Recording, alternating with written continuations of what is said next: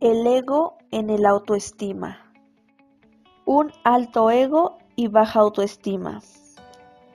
Las personas con un alto ego y baja autoestima suelen ser negativas, tomando su manera de ver la vida como la realidad de las cosas, muchas veces preocupados por el futuro. Un tiempo que asumen será lleno de obstáculos, teniendo como resultado al miedo, mientras se apoyan en una falsa autoestima. Lo anterior despierta un acto reflejo de autodefensa en las personas, haciéndolas reaccionar con superioridad y rechazo a lo distinto.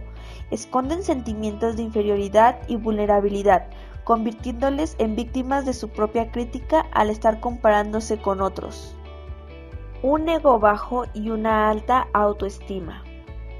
El ego bajo y la autoestima alta es un escenario más positivo que el anterior, menos común pero igual importante de controlar. Personas que se aprecian a sí misma bastante bien, pero suelen ignorar la forma en que son observados por los demás.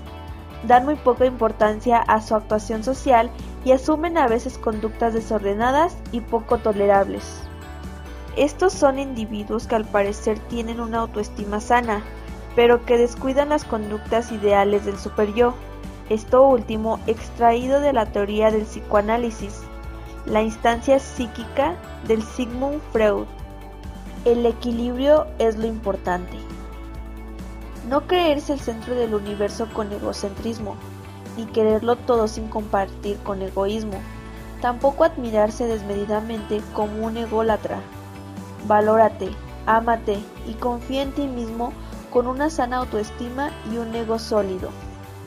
Recuerda que para acercarnos a la plenitud y satisfacción personal, como seres sociales que somos, usualmente necesitamos del contacto y la aprobación de aquellos que nos rodean.